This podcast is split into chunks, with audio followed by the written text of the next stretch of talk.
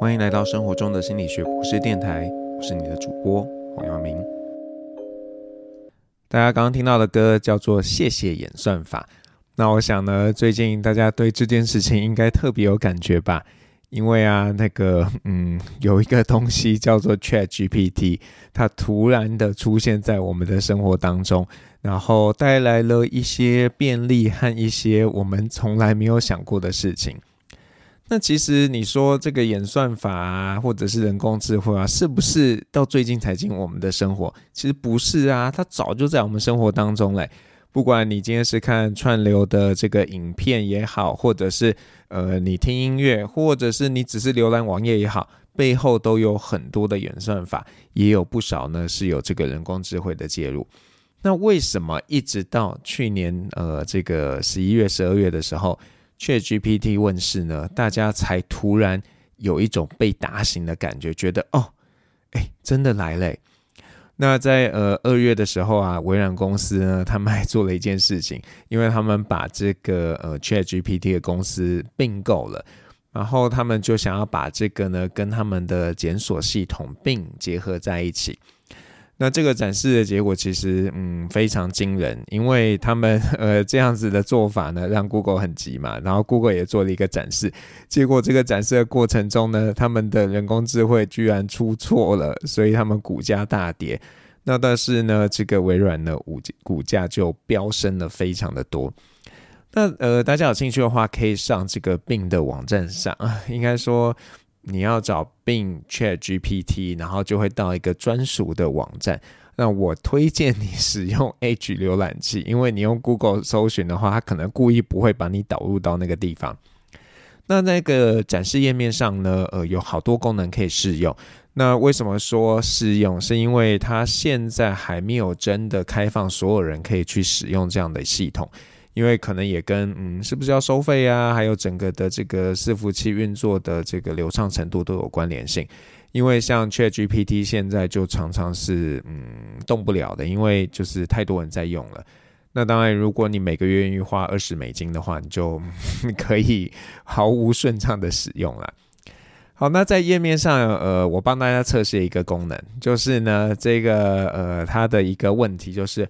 我想要准备一个 three course 的 meal，那所谓 three course 的 meal 就是前菜啊、主菜再加上甜点这样一个套餐。那这个不是只要问这件事哦，还有两个 有点烦的条件，一个呢就是这个套餐啊要是全素的，那第二个呢就是呃这个甜点呢必须要是巧克力为主的。那这个呃你如果用它的这个 demo 的话，你就会得到一个结果嘛。那这个结果呢，它就是针对每一道料理，比方说前菜，它就给你两个选项，然后主餐也给你两个选项，甜点也给你两个选项。那确实都有符合这个规则。那当然，除了给你这些东西之外，它还帮你准备了连接哦，所以你就只要点个连接，就可以去找到那个食谱。那照着食谱做，你就可以准备好你的餐点了。那虽然，嗯，你说这个功能新不新？嗯，其实也还好嘛，因为你用 Google 搜寻啊，然后假设啦，你选择 I feel lucky，那你也会得到那个东西嘛。呃，如果你还没有试过 I feel lucky，这是什么呢？I feel lucky 的意思就是，呃，你输入一个你要检索的东西，然后如果你选 I feel lucky，或者是叫做好运气的话，还是好手气，那它就会只给你一个结果。那因为我们一般可能大家没有特别留意嘛，或者是你是在 COM 的那个呃输入网址的那一行去打的话，它都会直接把所有一大堆他找到的资料都会丢给你。那我刚刚就试用了这个同样的检索句子，因为我把病的那个检索句子把它偷过来，用 Google 搜寻，然后我选择好手气，那我得到的结果呢是什么？是一个素食食谱的网站。那虽然上面有很多食谱啦，可是要把它凑成一个 three course meal，我要自己做选择。嗯，相比之下，好像有一点点的不方便。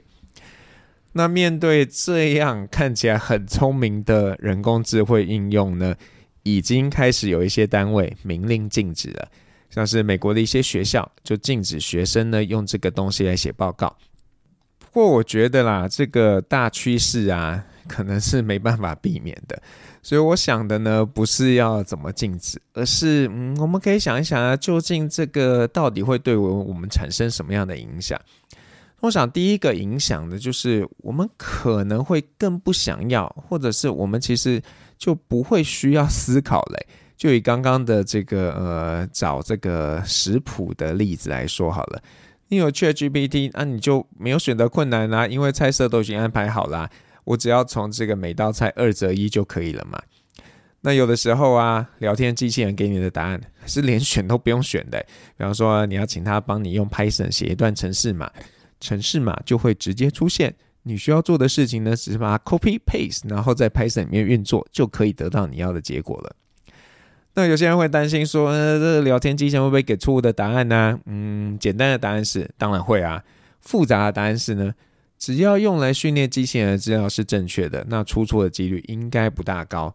那我必须说呢，这个系统啊，它更新的非常非常的快。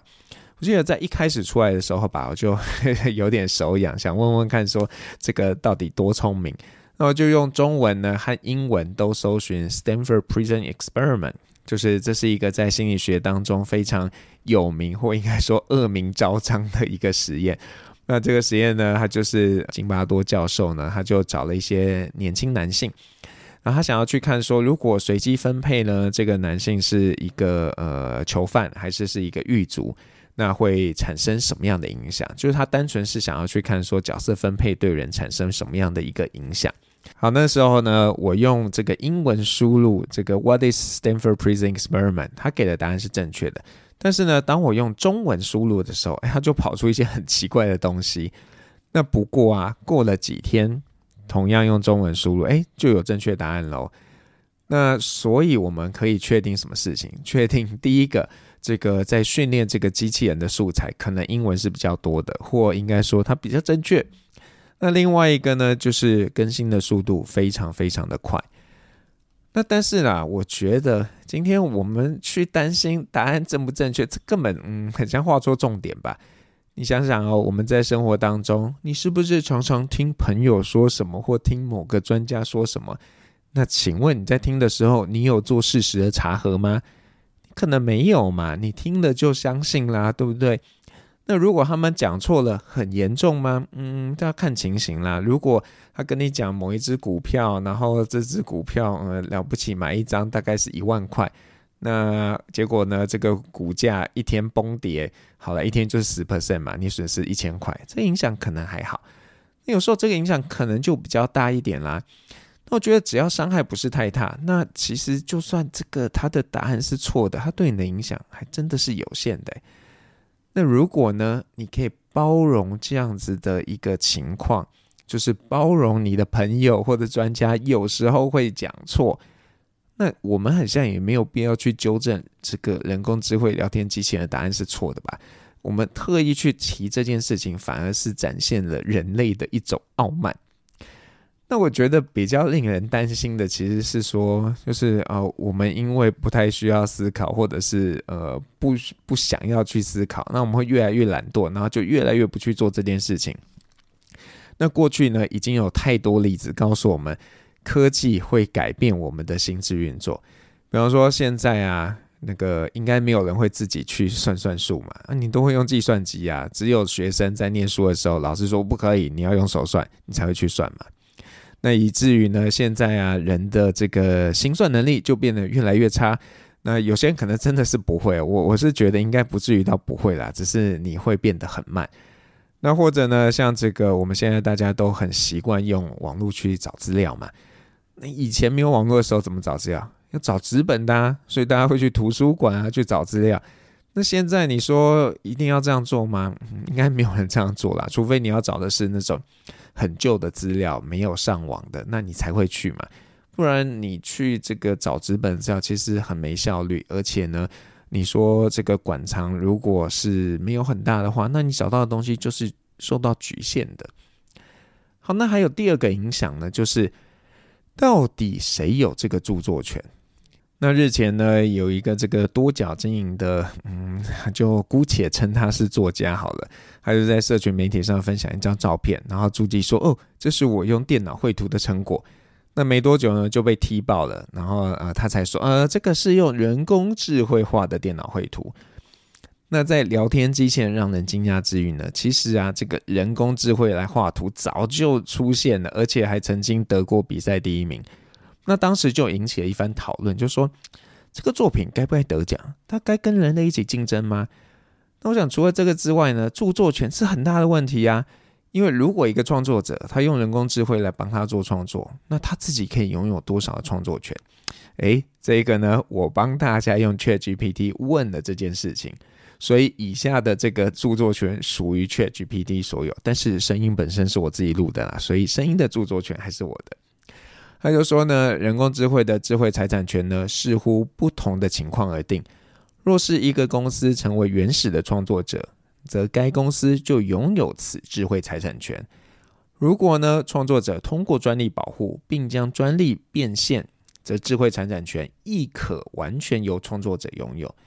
若是诸多技术团队参与成为创作者，就要衡量分配技术智慧财产权的比例，由此展开的技术呢，对应的人智慧财产权也可能这个依据技术的比例来做分配。因此呢，人工智慧智慧财产权的拥有者可能分以上三者之间，而不是只属于其中一方。那看来这一长串啊，我其实不太知道 ChatGPT 产生的东西，这个智慧财产权属于谁啦？所以我又接着问他。那以下呢是他的回复。那他说：“哦，可以啊。那如果呢 ChatGPT 被认为是一个新的技术或发明，而能够被专利保护，那 ChatGPT 的智慧财产权就可以受到保障。同样的，除了专利保护之外，ChatGPT 产生的文字及创作技术。”如果从来没有被使用过，也可以申请著作权的保护。所以看起来著作权很像是属于 ChatGPT 的。那我接着又问他：那我可以利用 ChatGPT 产生的文字来获利吗？他答案很很直接，就说不行。ChatGPT 产生的文字乃是创创作权物，为他人所所有。想要利用 ChatGPT 产生的文字来获利，必须要先取得智慧财产权持有人的授权。不过这个我其实有一点困惑，因为他他这个生成的东西也是参考别人的啊，那为什么他生成之后，然后著作权就变成他的？这未来可能还有一一段很长很长的路要走。那其实，嗯，在新闻当中啦，我们已经知道有一些事情在发生了，比方说有一些学术论文呢，就把这个 ChatGPT 啊当做共同作者。那至于到底这个 ChatGPT 共同作者做了什么事，嗯，我们可能不知道啦。好，那呃，我们休息一下。我要让大家听的歌呢是呃一个音乐纯音乐创作者叫做 Brian Eno，他之前呢出版了一张专辑叫做 Reflection，那就是比较是一个呃情境音乐。然后他这个比较有趣的地方就是他当时呢就是出了一张大概快一个小时长度的 CD。但是呢，他同时推出了一个 App，那这个 App 呢，就是把那张专辑里面的音乐依据时间、依据不同的情境，它会自己去生成不同的版本，而且是他说是没有限制的。那大家有兴趣的话，可以去 App Apple Store 上面去下载，因为看起来只有在 Apple Store 上面有。那他就为什么要这样做呢？因为他觉得他本来就想创造一个 endless 没有呃这个终点的音乐。那透过这个人工智慧的技术，帮他可以做到这件事情。那我们就先听一下。当然，这个呃，大家听到的部分可能比较没有人工智慧运作的一个痕迹啊。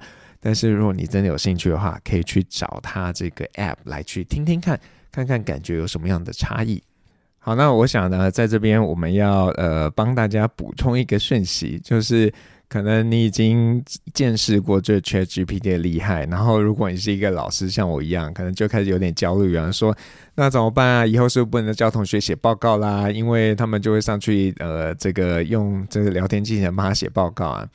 没有关系，这个呢，道高一尺，魔高一丈，有这个呃工程师嘛，开发另一个工具叫做 GPT Zero。那他宣称就是可以去判断说，哎，这个输入的东西是不是 AI 写的？好，那我们当然要测试嘛，对不对？我们不能随便相信这个工具啊。那我就拿了我自己写的东西放进去，然后哎，结果他居然说，呃，这可能 entirely written by AI，就不知道该哭还是该笑，只能说，嗯，要不是这个演算法还不够好，就是呢，我写的东西和人工智慧写出来的东西已经相去不远了，所以被认为是这个人工智慧写的。那当然，我也有把这个 ChatGPT 产生的东西放进去嘛，它同样是告诉你，这可能 entirely written by AI。所以我，我自己会觉得这个 GPT Zero 它的演算可能还有很多努力的空间。好，那呃，不管到底是不是可以区分啦、我觉得我们要去思考的就是说，嗯，到底人类该怎么办嘛，对不对？我记得在念书的时候啊，有老师曾经跟我们说过，就是他觉得人类跟动物最大的差别啊，就是语言。那当然，有些人会说：“嗯，老师，可是动物没有语言吗？你怎么可以这样说？”嗯，这个是可以讨论的的。但是，我想有一件事情我们应该不用否认，就是人类使用的语言呢，比起其他动物是更为复杂的。那我在这边要跟他跟大家分享一个我的博士生 Eric 他贴给我的一个贴文，他是同样的六个字出现四次，喜欢上一个人。然后呢，就有一个一张图嘛，就说这代表了男人的一生。所以一开始呢，你是喜欢上了一个人，然后呢，后来你是喜欢去上一个人。那接着呢，你可能跟他交往之后有点不顺利，所以你喜欢上一个人，就是你的前任。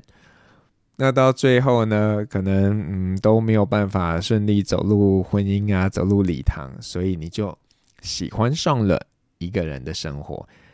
那这六个字如果都是呃这个呈现，就是没有刚好加那些赘字啊，他他就是喜欢上一个人嘛。那如果呃我们一听到这个句子，我们当然觉得哦，这就是喜欢上一个人。然后我问 ChatGPT，诶，他确实也是这样说，他说。这个片语的意思呢，是指对某个人有出色的感觉，或是对他极有诙谐的爱意，深深的欣赏他的才能，而多爱彼此。啊，所以他基本上就呃不会做出那么聪明的一个诠释。那而这个复杂性本身呢，可能就是允许了我们有这个创造的能力嘛。那创造可能就是我们最独特的地方。那当然，现在无中生有这件事到底是不是人类独特的，可能要画一个问号嘛？就是说，哎，那到底这些这个呃，ChatGPT 也好，或者是其他的人工智慧，它到底可不可以无中生有？这个问题很难回答。那我记得好一阵子之前，就是。呃，有应该是脸书吧？他们是说他们发现了这些呃不同的这个人工智慧，他们发展出新的语言，然后他们就把那个 project shut down 了，或者是呃，好像之前 Google 也在宣称说，哎，这个人工智慧很像发展出了意识，所以这个计划也被 shut down 了。好，那至于这件事情到底怎么一回事，我觉得它不是那么容易去回答的。但是有一件事情我是蛮确定的，就是面对这个人工智慧这样子的大举入侵，那个我们绝对不能用静止的方式，我们应该要去思考怎么样去善用它，然后让它可以运作得更好。你想嘛，如果人工智慧今天可以帮我们做很多事，那我们就可以去做别的事情啦。至于是什么别的事情，嗯。我觉得还没有浮现啦，但是我是有一点期待的，这真的是值得期待啦。各位想想，就是呃，以前当还没有电脑的时候，哎，电脑突然出现了，而且可以帮我们做很多事的时候，那我们就可以做别的事了。虽然我们很像变得更忙，然后这不仅仅是一件好事，不过谁知道到底会怎么样的发展呢？那我自己有一个呃私心的希望了，就是我希望我们不要沦落到只能说。啊，我是人呐、我的经验就是真的啊，那个是人工智慧的经验是假的。就像在这个呃《银翼杀手二零四九》里面，然后我很喜欢的一个片段，就是那个杀手嘛，就去问一个人类科学家，就是说，哎，你可不可以告诉我这段记忆是不是真的？他刚刚说，哦，这是真的，因为 someone left list。那《银翼杀手二零四九》或者是《银翼杀手》里面都在讲这个仿生人他在未来跟人之间的一些关系。然后，嗯，我希望我们不要走到一个境界，就是我们只能用曾经存在来去证明自己的价值。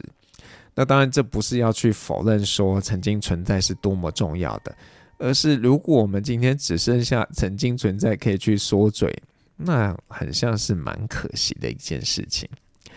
好，那如果你是 KKBOX 的用户呢，等一下你会听到一首歌，这首歌是孙燕姿比较早期演唱的歌曲，叫做《超人类》。那到底什么样是超人类？现在我们面对的人工智慧是不是超人类呢？嗯，这是一个呃很值得思考的问题。生活中的心理学博士电台，我们下次再见。